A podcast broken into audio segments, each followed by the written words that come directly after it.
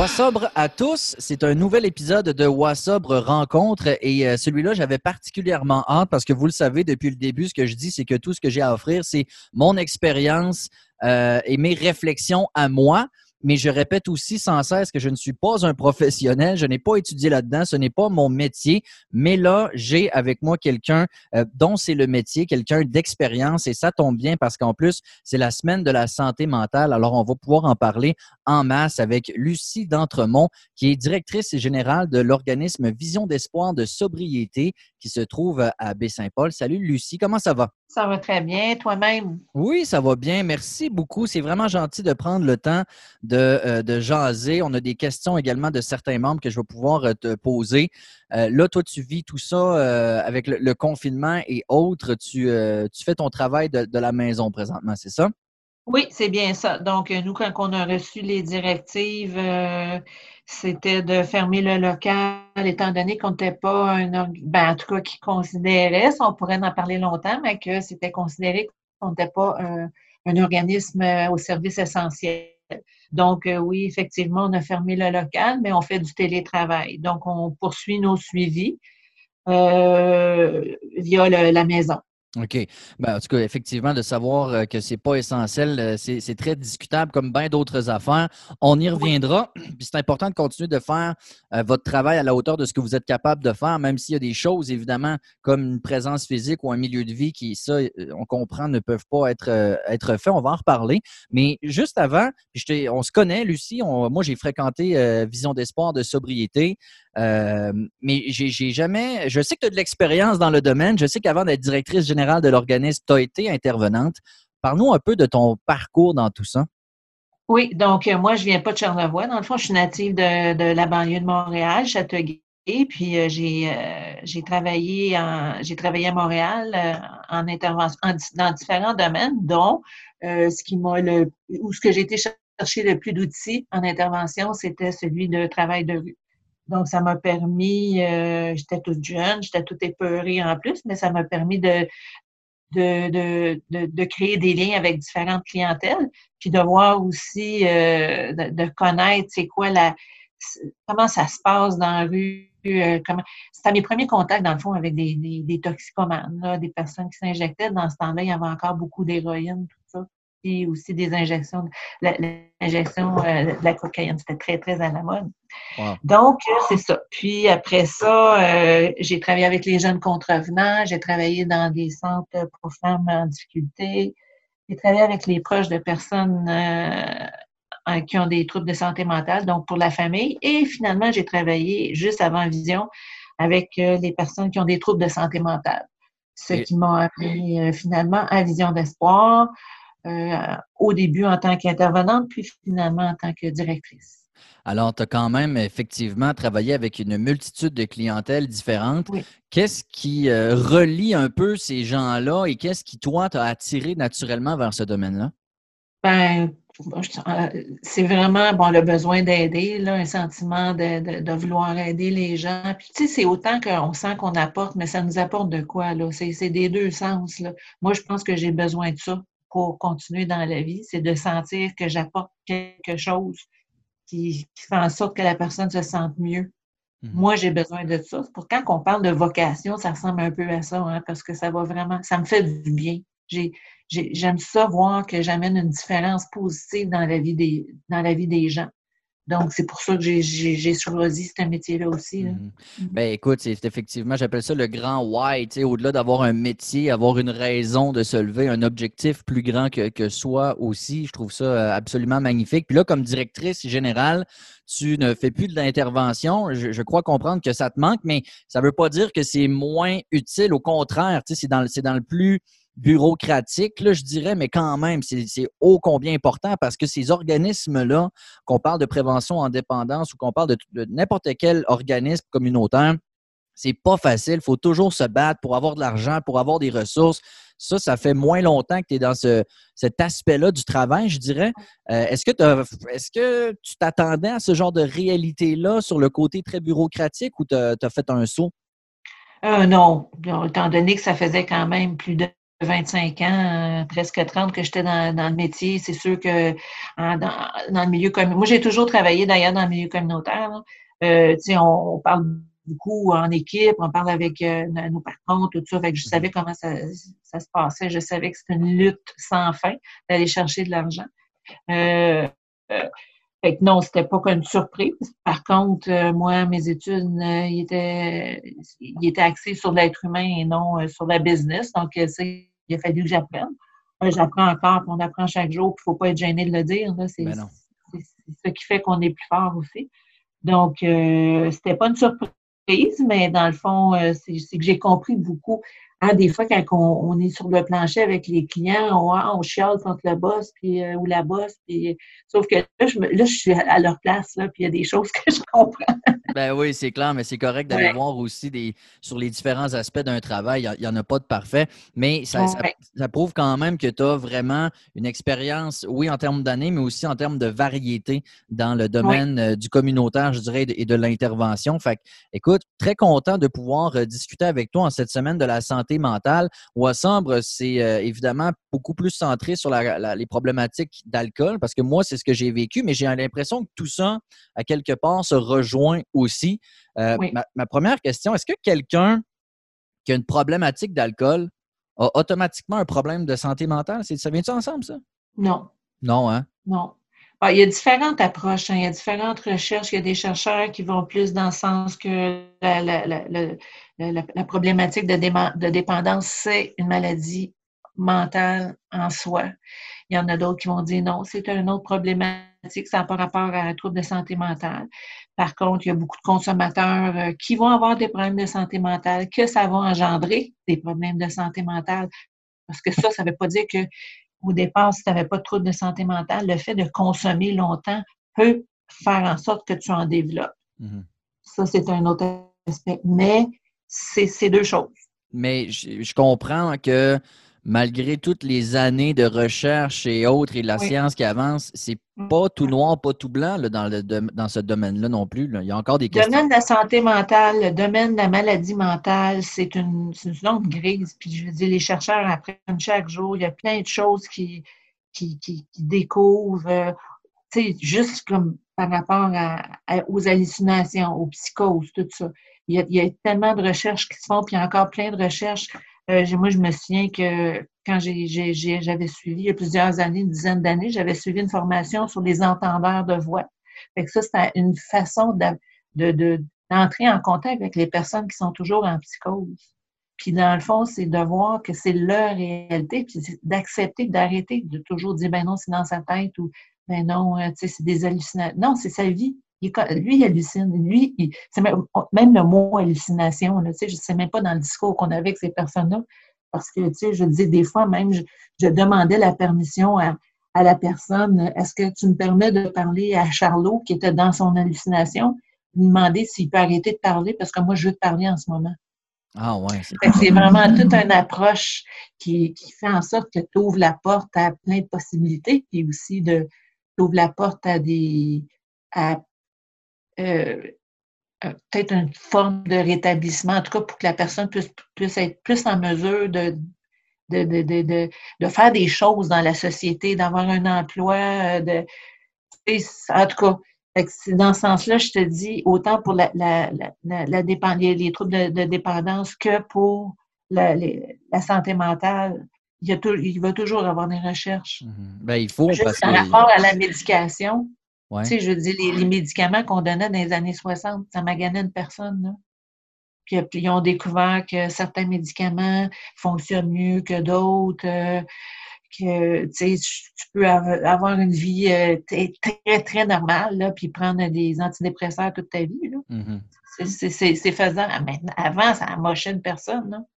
Donc, on apprend aussi sur le plan du, traitement, je dirais. Et concernant le traitement, ben, avant toute chose, une chose que j'ai appris, j'ai comme appris récemment puis que je trouve important, c'est la différence entre santé mentale et maladie mentale. C'est pas la même chose. Non, non, c'est ça. Puis des fois, on l'utilise, peut-être, on utilise le terme euh, pas toujours de la bonne façon. Ben non, la santé mentale, on a toute une santé mentale. C'est quoi ton niveau de santé mentale, dans le fond, comment ça va?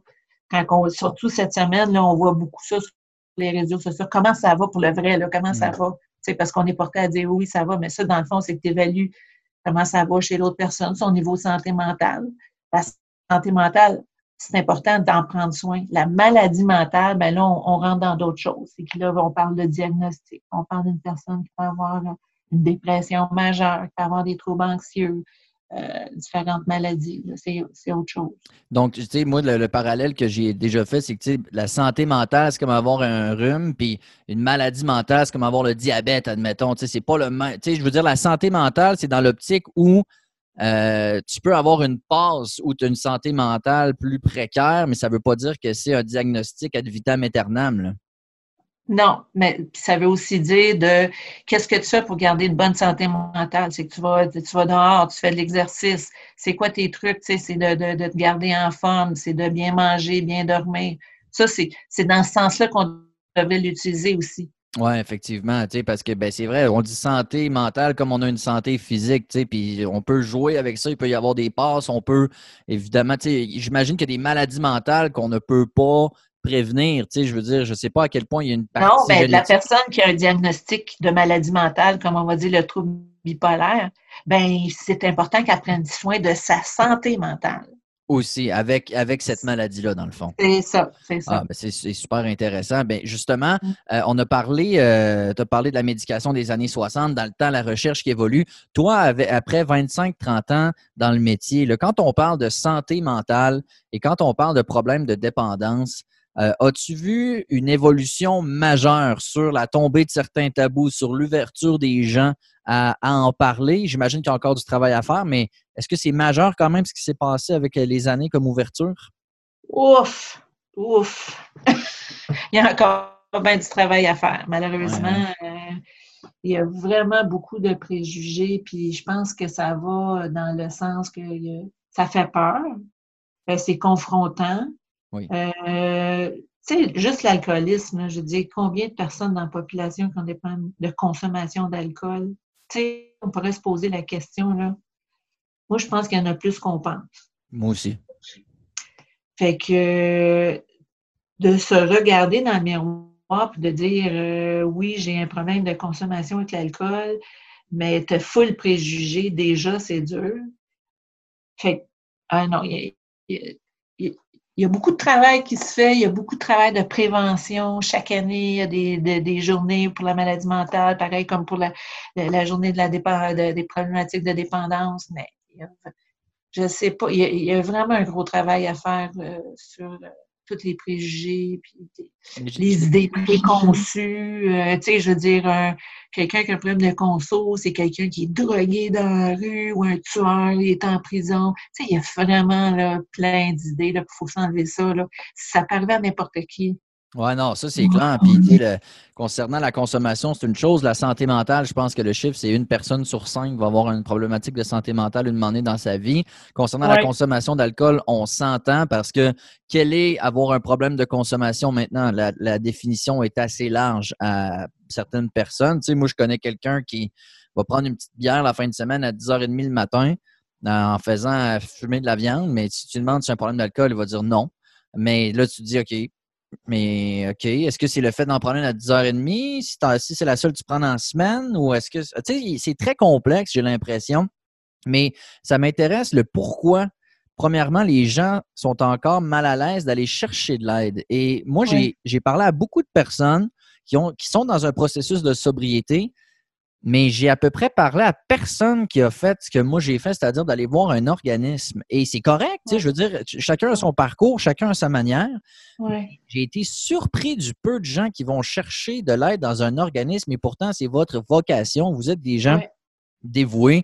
Euh, c'est quoi le problème? Pourquoi les gens ont si peur? Est-ce que c'est parce qu'il y a une mauvaise publicité ou parce que ça. Tu on parlait du fait que c'est toujours sous-financé, ça a l'air un petit peu. Euh, est-ce que c'est pas assez glamour? Euh, sais, c'est quoi selon toi là, le problème? Ben, premièrement, je pense que ça vient de, ça vient pas de l'organisme, ça vient. Ben, c'est l'image qu'on se fait pas de l'organisme, c'est l'image qu'on se fait de la conso. Fait que nous autres, on est un organisme qui aide les personnes qui ont des problèmes de dépendance. ça veut dire que c'est l'image qu'on se fait de ça pas de l'organisme Vision d'Espoir, c'est de tout ça. Ouais. Fait qu'une personne qui, finalement, qui s'avoue un bon matin, là, le lendemain de il est vraiment poqué, malade, puis ou sa femme l'a laissé, puis là, ça fait, ben, tu sais, il y en a une méchante gang, puis je te dirais, la majorité vont décider de faire ça tout seul. Ça ne sera pas hein. facile, mais ils vont arrêter. Euh, puis c'est correct, là, tu sais, puis je respecte ça, puis même je les trouve très courageux parce que c'est pas facile. Euh, puis il y en a d'autres comme toi qui, décident d'aller chercher un support parce que tout seul, c'est trop. Puis tout l'aspect aussi, je pense, euh, parce que c'est sûr que ça amène, ça d'autres difficultés. Quand tu décides d'arrêter, ben on dirait que là, il y a plein il y a d'affaires qui te popent dans la tête. C'est pas juste le fait d'arrêter de, consommer, c'est que là, tu réalises que oh, ça fait des années que je traîne des bébites, là, puis là, je suis tannée d'avoir ça. Puis, tu sais, c'est ça qu'on rencontre chez les personnes. Tu sais, euh, c'est pas juste des personnes là, tu sais, qui ont des, des parcours là, euh, incroyables juridiques ou, euh, tu sais, c'est pas ça. Là. Quand tu décides que tu es à jeun, ben oui, il y a des affaires qui arrivent dans ta vie que tu avais mis tellement de côté que là, tout, tout ressort. Là. Fait que, hmm. oui, tu as besoin de personnes pour t'accompagner là-dedans, c'est correct. Il y en a d'autres que non, ils décident de faire ça tout seul. Malheureusement, c'est que ben, ces bébites-là, tu continues à les. Tu sais, ça peut faire 30, 50 ans que tu as arrêté, mais sauf que ces bébites-là, tu es encore. C'est ce qu'on appelle le dry, euh, dry drunk. la différence entre sobre et abstinent, effectivement, c'est que j'ai l'impression que plusieurs personnes, puis moi j'en faisais partie, utilisaient l'alcool pour euh, fermer la gueule à tous ces petits fantômes, ces petites bébites, ces petits squelettes. Puis euh, effectivement, un moment donné, tu te dis Oh mon Dieu, là, je ne peux plus les taire, en tout cas de la même manière. Et, c'est pourquoi je dis souvent que selon moi, les problèmes de consommation, euh, c'est un effet, c'est pas une cause. Tu sais, je veux dire, est-ce que c'est obligatoire que si tu as un problème de consommation, c'est parce que tu as des problèmes pas réglés ailleurs? Je te dirais ben, que c'est souvent sous au, au départ, à l'adolescence, la personne, euh, tu sais, je dis la majorité des, des, ados, on va dire, vont consommer, puis ils ont un petit buzz, puis, tu sais, c'est beaucoup social, c'est pour être inclus. Mais, tu sais, la majorité, ils vont passer à travers ça, puis ils n'auront pas de problème. Il y a une petite minorité, là, qui l'aime, le buzz, puis qui, qui, qui, qui, leur font du bien. Puis que c'est cette petite minorité-là que je te dis, oui, je pense que ça sous-entend que oui, tu veux endormir euh, des mots, M-A-U-X, là, à quelque part. Euh, c'est là qu'on découvre. Mais tu sais, à l'adolescence, tu ne sais pas là, que c'est pour, c'est pour ça. C'est que tu continues avec ta gang, tout ça. Mais toi, tu développes, par contre, une façon de consommer qui n'est pas saine. Tu, tu, continues à aller là-dedans toujours de façon malsaine parce que ça t'amène vraiment un apaisement mm-hmm. qui est différent d'un ado qui va passer à travers, que lui, il n'y a pas vraiment de problématique avec ça. Puis, ben, c'est ouais, dans le sens, oui, j'ai répondu à ta question, mais tu sais, quand tu arrives dans l'âge adulte, c'est là que tu vas rencontrer, ça va, ça va te causer des problèmes. Si tu continues dans, dans si tu continues avec ce parcours-là de toujours endormir ce qui n'a pas été réglé ou ce qui, ce qui sort là. Tu sais, ça peut être euh, un jeune qui est super timide euh, et qui a des problèmes à la maison, ça peut être la chicane, euh, je ne sais pas, ou le père, parce qu'il y, y, a un aspect génétique qu'on ne peut pas on peut pas nier qu'il est là. là il y a des gènes d'alcoolisme. Ah ouais, ça, c'est intéressant que tu parles de ça parce que euh, il y a des gens, en tout cas, c'est pas clair non plus, mais tu sembles dire que, oui, mais c'est quoi la proportion? Comment ça fonctionne? Ben, c'est encore là, c'est la science. Là, je veux dire, c'est une science, euh, c'est une science euh, qui est toujours à explorer, mais il y a des chercheurs en dépendance de plus en plus qui disent que sont capables de, voir qu'il y, a vraiment des gènes d'alcoolisme. C'est pas seulement l'acquis, c'est vraiment un gène. Fait que, parce que c'est sûr qu'il y a des personnes qui n'auront pas ce gène-là, mais qui vont être dans un, environnement où il y a beaucoup de consommateurs peuvent développer, premièrement, parce que c'est désagréable, ou ils vont être, euh, je sais pas moi, victimes de d'autres choses à cause de ça. Mais il y en a d'autres que c'est de naissance. Ils ont même fait des recherches chez des personnes qui sont fait euh, adopter à la naissance parce qu'ils étaient, ils venaient de parents qui n'étaient pas aptes à regarder les enfants. Sauf que quand ils ont découvert que ben, la personne, même si elle était dans une autre famille, elle a développé la problématique de dépendance de ah son parent. Ouais. Puis ça, c'est une génétique comme, moi, mon petit Léo, il y a deux ans. Moi, je bois plus, de, ça fait un an. Euh, il pourrait avoir ce gène-là, quand même. Il pourrait, mais tu sais, je veux dire, si, euh, si, écoute, je veux pas que tu capotes avec ça, là. Trop tard, non, c'est pas vrai. mais tu sais, je veux dire, ça va être, je pense qu'il y a aussi beaucoup l'acquis. Fait que, tu sais, c'est quoi que tu donnes comme, tu amènes comme information, qu'est-ce qu'ils voient, tu sais, parce qu'on s'entend que quand on est. Moi, je, moi, je viens d'une génération où mes parents, ça buvait beaucoup, là. Puis, tu sais, moi, je me souviens, jeune, les pâtés de famille, là, écoute, euh, tu sais, tout le monde était chaud. Puis, euh, tu me souviens, moi et ma soeur, hein, ils jouaient aux cartes, avec euh, de l'argent, puis on ramassait de l'argent dessus de la table, puis on tombait, là. C'est vrai qu'il y a beaucoup le côté euh, exemple, je dirais, puis moi aussi, tu sais, je veux dire, peut-être que j'ai, euh, je sais pas si j'ai un gène, mais une chose est sûre, moi, dans ma jeunesse, euh, il y avait toujours, tu sais, des 5 à 7, les bouteilles, les drinks, ah les fun, c'est glamour, les brunchs, le rosé, les mimosas, tu sais, moi, j'ai, j'ai toujours, toujours vu ça. Alors, oui, l'aspect génétique, c'est intéressant, mais c'est clair qu'il y a un aspect exemple et environnement dans lequel on, on grandit. Ah, tout à fait. Tout à fait. fait c'est pour ça que je dis, il y a plusieurs, il y a, l'aspect génétique, mais il y a aussi l'acquis. Il y a qu'est-ce que tu as vu, qu'est-ce que tu as vécu. Euh, puis quand on fait des suivis en dépendance, bien souvent, on, se rend compte que ben, tout le monde a une histoire, hein, puis, euh, c'est pas toujours jojo, hein, ce qui se passe dans nos vies, puis euh, on, on, voit que, bon, il y en a qui, qui l'ont eu pas facile, puis que l'alcool ou les drogues, ça a été façon ben, d'endormir ces douleurs-là pendant des années, sauf que ça finit que ça crée des problèmes. Ben, c'est surtout rendu à cet âge-là, tu sais, comme aller euh, boire une grosse quille euh, autour d'un feu à 15 ans, c'est une chose, mais euh, après ça, quand c'est toujours en revenant de la job, tu sais, quand tu, tu ça n'a pas les mêmes conséquences non plus, effectivement. Non, puis ça joue sur ton système nerveux. Ça, c'est prouvé. Fait que c'est un dépresseur, l'alcool, mais ça joue aussi sur ton anxiété. Ça, c'est prouvé. Quelqu'un qui boit chaque jour de façon, euh, euh, tu sais, presque chronique, là, j'appellerais, là, mm-hmm. qui, qui, boit, ça, je sais pas, moi, six bières par jour en arrivant de la job, mais ça finit par jouer sur ton système nerveux. Fait que la personne, ben, au lieu de la calmer, ben, ça fait l'effet contraire. Du coup, ça, ça calme parce que c'est un sédatif. Mais après ça, ben, ça te rend anxieux. Ben, c'était justement la question. Oui, vas-y. Ben, en fait, c'est effectivement, c'est la roue. Tu sais, quand tu es anxieux, tu veux boire en plus. Euh, mais c'était la question d'une personne euh, par rapport à l'anxiété. Euh, est-ce que les anxieux ont plus de symptômes quand ils arrêtent de consommer et est-ce que ça prend du temps avant de se rétablir? OK. Ça, c'est c'est cas par cas, je dirais. C'est mon Dieu, ça se passe. il y a une partie là, de, du rétablissement, de, c'est vraiment. C'est vraiment entre les deux oreilles. C'est vraiment comment toi tu vis ça, si tu es accompagné, euh, si tu peux en parler. Euh, puis pour une personne anxieuse, ben déjà, tu viens d'enlever un gros morceau d'anxiété quand tu arrêtes de consommer. Fait que ça probablement que ça va faire rapidement l'effet contraire, c'est t'enlever de l'anxiété.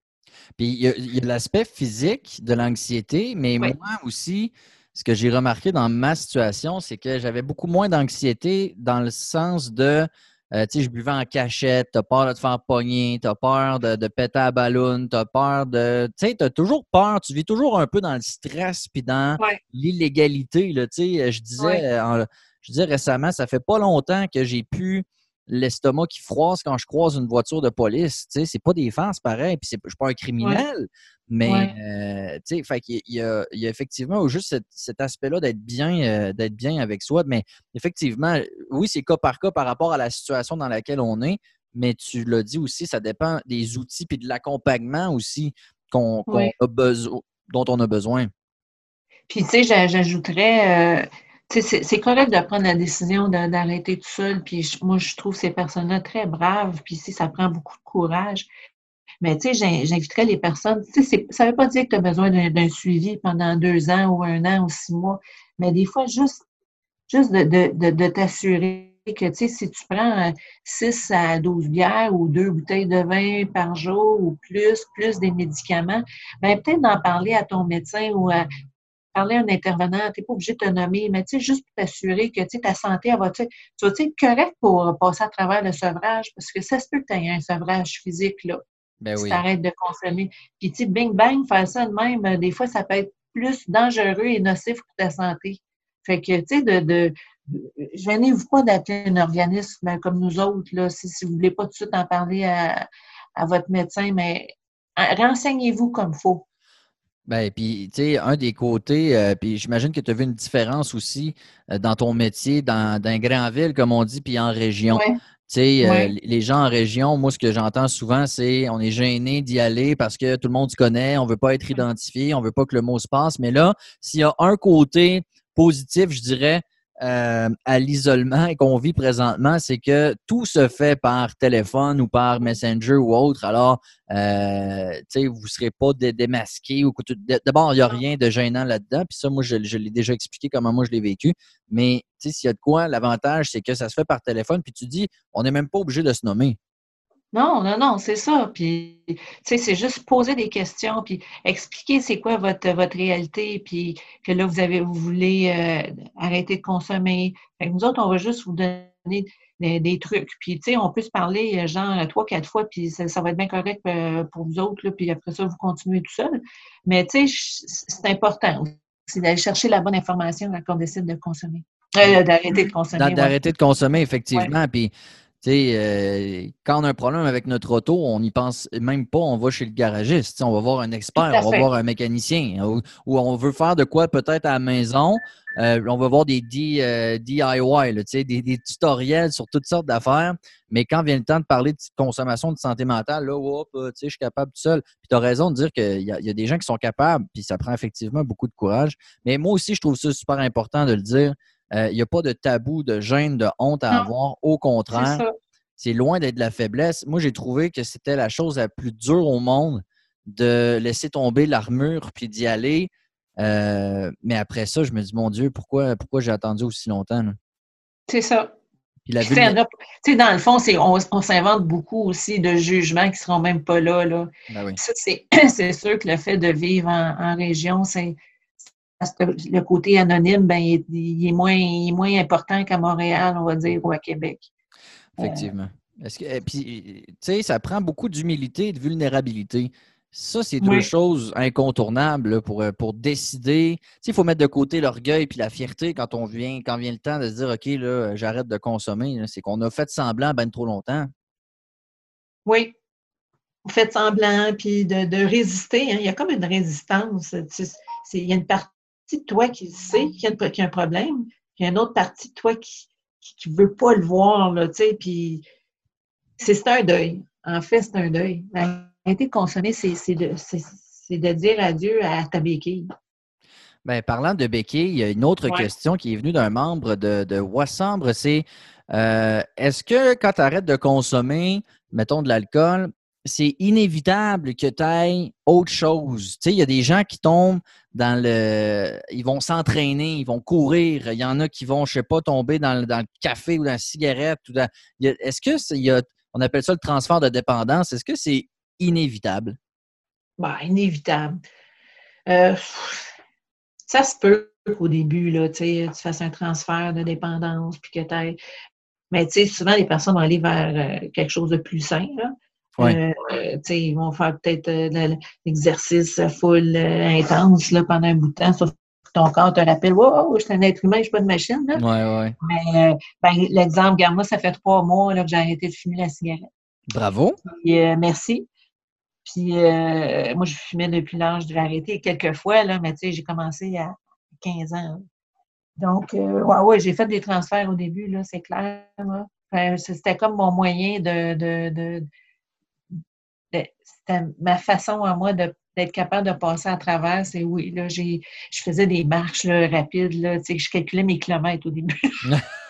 Mais c'est une manière de se récompenser, dans le fond, d'avoir un transfert. Oui. Quand c'est quel- Oui. quelque chose de sain, tu sais, comme moi, c'était le, moi, c'était le sucre puis la malbouffe. euh, Tu sais, je me disais, je m'en fous, je mange, tu sais, toutes les, les cravings que j'avais, les envies intenses, je, je me disais, ce sera toujours mieux que de l'alcool. Puis. Ça t'apporte cette espèce de, de petite dose de satisfaction que normalement l'alcool te donne.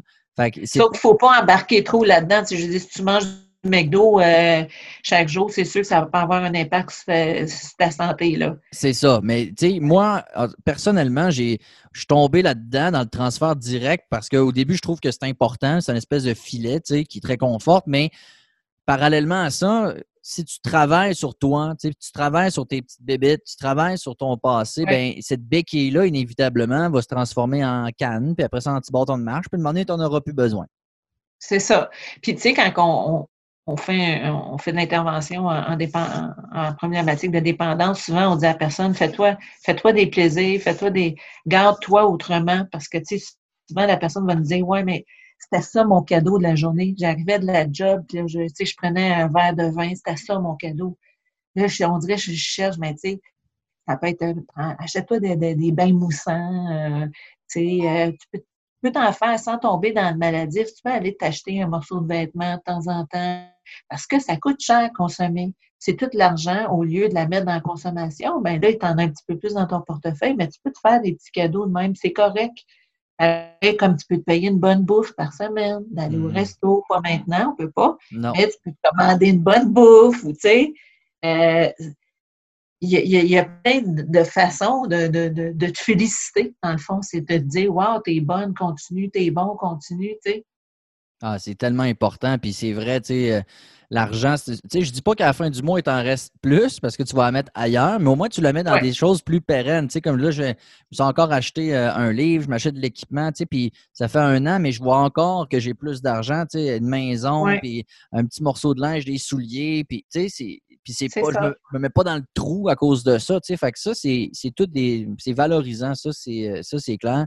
Euh, on parlait de bon du fait qu'on peut pas aller au restaurant présentement. Le confinement. Euh, j'ai vu des articles passer, ah, les Québécois ne boivent pas plus. moi, sincèrement, on est entre nous sur WhatsApp, là, j'y crois pas mmh. tant que ça. Je pense qu'il faut se fier vraiment à ce que les gens disent. Là. Puis, moi, si à l'époque où je buvais, on me disait Tu bois comment par semaine? Euh, j'aurais réduit probablement de 10 euh, la vérité. Là. On s'entend. Là tout le monde à qui je parle qui sont sobres me disent si je buvais présentement, ce serait horrible. Je serais tout le temps, tout le temps en train de boire. S'il y a des gens qui sont dans ce processus de sobriété, puis justement, là, ça leur pèse présentement. Euh, qu'est-ce qu'on pourrait leur dire comme, comme conseil ou comme petit truc peut-être pour essayer de, passer à travers ça? Bien, justement, ce que j'ai dit tout à l'heure, c'est fais-toi-en des cadeaux en ce moment, autres que la consommation. C'est le temps de penser à toi. Là. Euh, euh, puis aussi, en plus de ça, moi, je dirais, c'est si tu aimes écrire, écris. Écris, écris ce que tu ressens. Sors-le, sors-le de ton corps, sors-le de ta tête, mets-le sur papier. Si c'est super négatif, c'est correct, tu peux déchirer la feuille après, là, tu sais. Mais il faut que ça, ça, ça, sorte de, toi, là. Mm-hmm.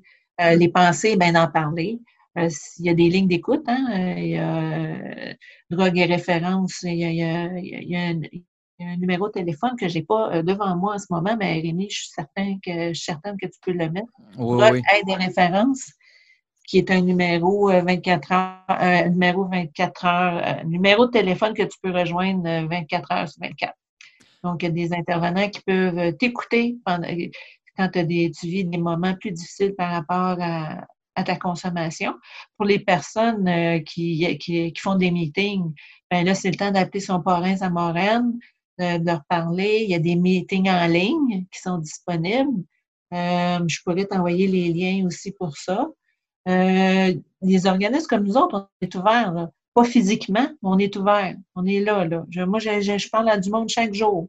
Euh, des personnes qui ont arrêté de consommer, des personnes qui consomment encore. Moi, je, je, continue. les filles, puis nous, le moi aussi, j'en fais de l'intervention ces temps-ci. Puis, tu sais, puisque c'est à distance, puis on dit qu'on n'a pas besoin de se nommer, tu sais, c'est quelqu'un qui est à Chambly, mais qui veut appeler à Vision d'Espoir, et je veux dire, euh, à la limite, là, vu la situation, puis c'est juste pour un petit coup de fil. Tu sais, si vous avez peur de vous faire reconnaître au téléphone, admettons, moi, là, tu sais, euh, me dis, bon, euh, je parle 3-4 heures à chaque matin dans la région, ça se peut que quelqu'un reconnaisse ma voix, je vais appeler dans un autre organisme ailleurs, juste pour un petit coup de fil comme ça. Vous n'allez pas, genre dire. Non, on ne fermera pas la porte jamais. Oui, oui, on va écouter, il n'y a pas de problème, ça va nous faire plaisir. On, fait, on, nous autres, c'est de, de 8 à 4. Euh, tu mettras le, numéro de téléphone, Rémi, il n'y a pas de problème. Puis, euh, même la semaine passée, j'ai par Messenger, parce qu'on peut, on peut se parler aussi par Messenger, il n'y a pas problème.